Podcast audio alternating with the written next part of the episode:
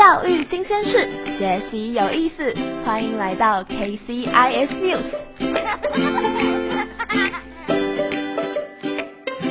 大家好，欢迎来到 KCIS News，教育这么有意思。最近寒流来袭，大家要记得多穿一点，别感冒喽。我是张馨宇，来自康桥秀冈校区高一的学生。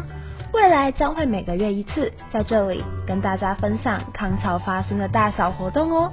让我们一起来感受一下康桥校园里各角落的热情与活力吧。今天就来跟大家分享上个月十一月的康桥大小事吧。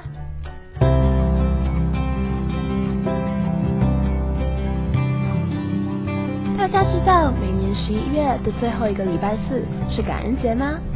康桥幼儿园各校区纷纷举办了各式的主题课程，像是爱的传声筒，在每天中午直播，让孩子说出满满感谢的话。爸爸妈妈有收到满满的爱意吗？另外还有手作创意美术卡片，用独一无二的火鸡贺卡来表达对爸爸妈妈、师长以及身边好朋友的祝福与感谢，感觉整个教室都布满了粉红色的感恩泡泡呢。而在感恩节当天，还有让人食指大动的火鸡大餐。幼儿园的小康宝们边大口吃着香喷喷的火鸡，边听着感恩节文化习俗和历史，更有好多体能闯关活动等着让大家来挑战。相信孩子们都欢乐的度过了这个充满爱与温馨的感恩佳节。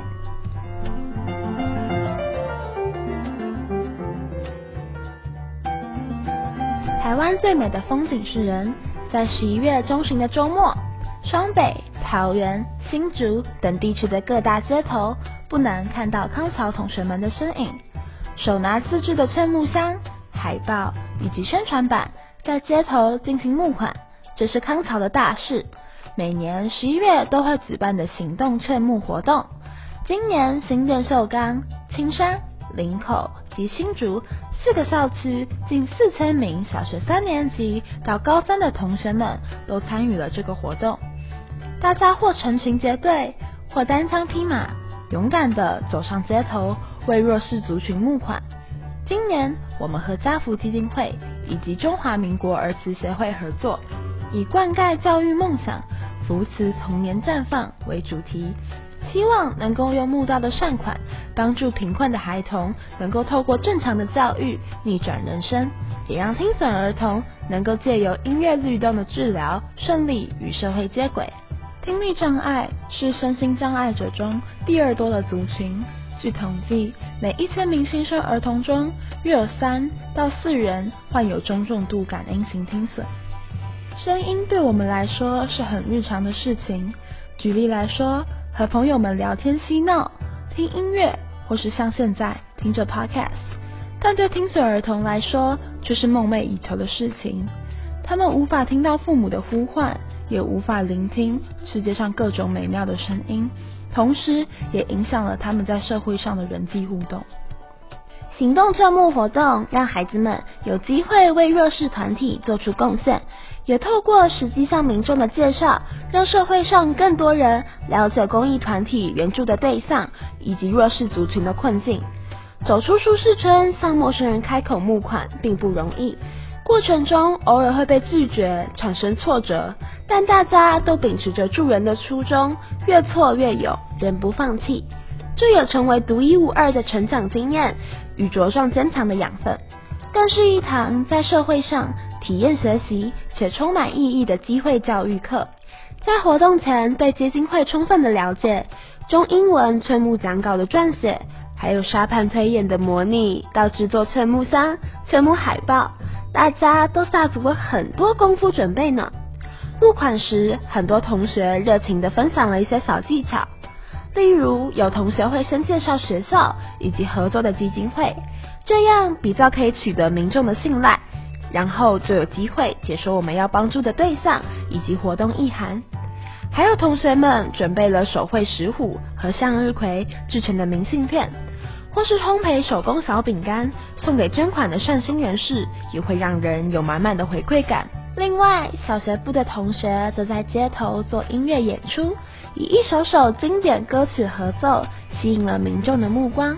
分享一则募款当天有趣的小故事。同学那天选择了假日人潮众多的公馆，遇到了一位爷爷。听完解说之后，非常感动，也想要捐款，但发现身上没有带钱，还特别到 ATM 提款机领了钱，再拿来给他们。离开时还称赞他们非常勇敢，要继续加油。另外也有家长回馈分享，有个妈妈说。孩子们并未因为天气阴冷或路人的冷漠拒绝而退缩，反而越来越有自信，并更了解要如何正确宣导，如何让忙碌的路人愿意停下脚步，给他们机会。在这次圣幕活动中，愿意尽一己微薄之力为他人付出，让社会中的温暖得以流动，让更多的爱及时表达，更让幸福传递到每一个需要的人手中。学会感谢与珍惜自己所拥有的，充分体会到施比受更有福的真谛。另外，还有一个家长说，经过这次全幕活动的洗礼，我想孩子一定更坚强、更勇敢。这份勇敢是除了行动没有办法从文字学来的。种种回馈和实际经验，也展现了康桥行动全幕活动的成功以及善的效应。也真的要感谢在周末时伸出援手，为公益种下爱心种子的民众，以及热烈响应支持行动全募活动的家长们。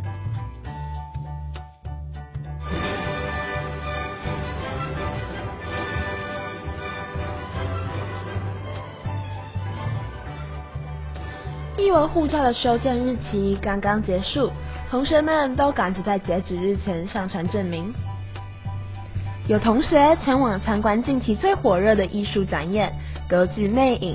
台湾是全球唯一一个如期演出的巡演国家，也让这次演出备受全球关注。《歌剧魅影》自1986年开始公演，至今已经34年，是百老汇史上最长寿的音乐剧，更赢得超过70个主要戏剧奖项的肯定。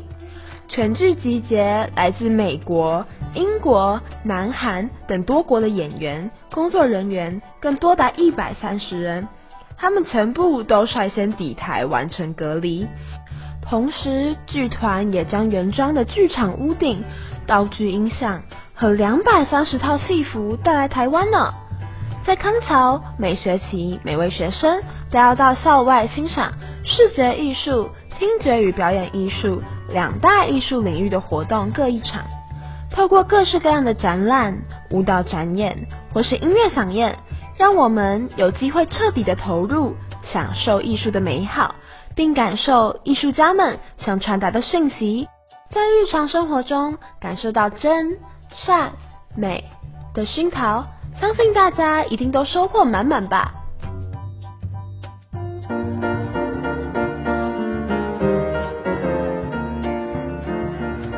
周四下午，行走在秀冈校区各个走廊，美妙悠扬的歌声从远方传来。原来是合唱团正在练习着圣诞歌曲，戏剧班的同学们也如火如荼的进行圣诞话剧公演的排练。而校园一角巨大的圣诞壁画，经由美术绘画班孩子们的巧手，也逐渐完成。这是康桥中学生特有的每周两节一人一才艺课程。音乐、美术、戏剧、舞蹈四种类型，各自选择有兴趣的才艺班级，不仅培养大家艺文领域的才艺，也增进艺术涵养。果真是一人一才艺，终身都受益啊！有一位王同学在加入乐团之前，他学过长笛、钢琴、小提琴，后来乐团老师建议他去学小号，一开始他很抗拒。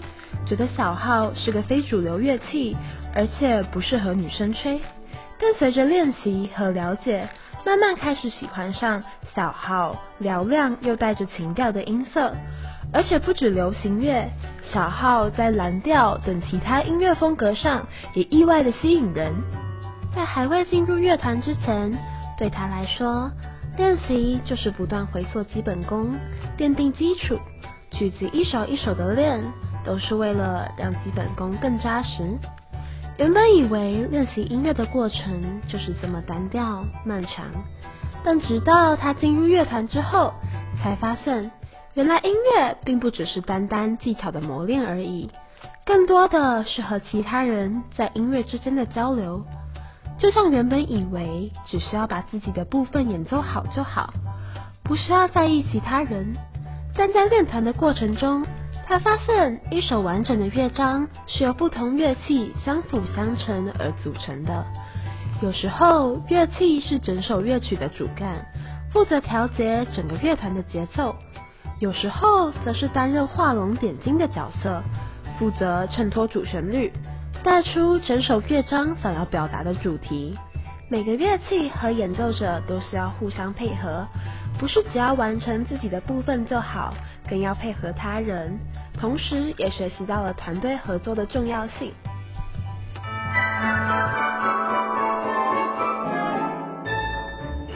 这是十一月的康桥大小事，今天的节目大家还喜欢吗？有没有觉得意犹未尽呢？也欢迎多给我们一些回馈哦。另外，二零二零即将迈入尾声，KCIS News 也在这里祝大家 Happy New Year！我们下次见。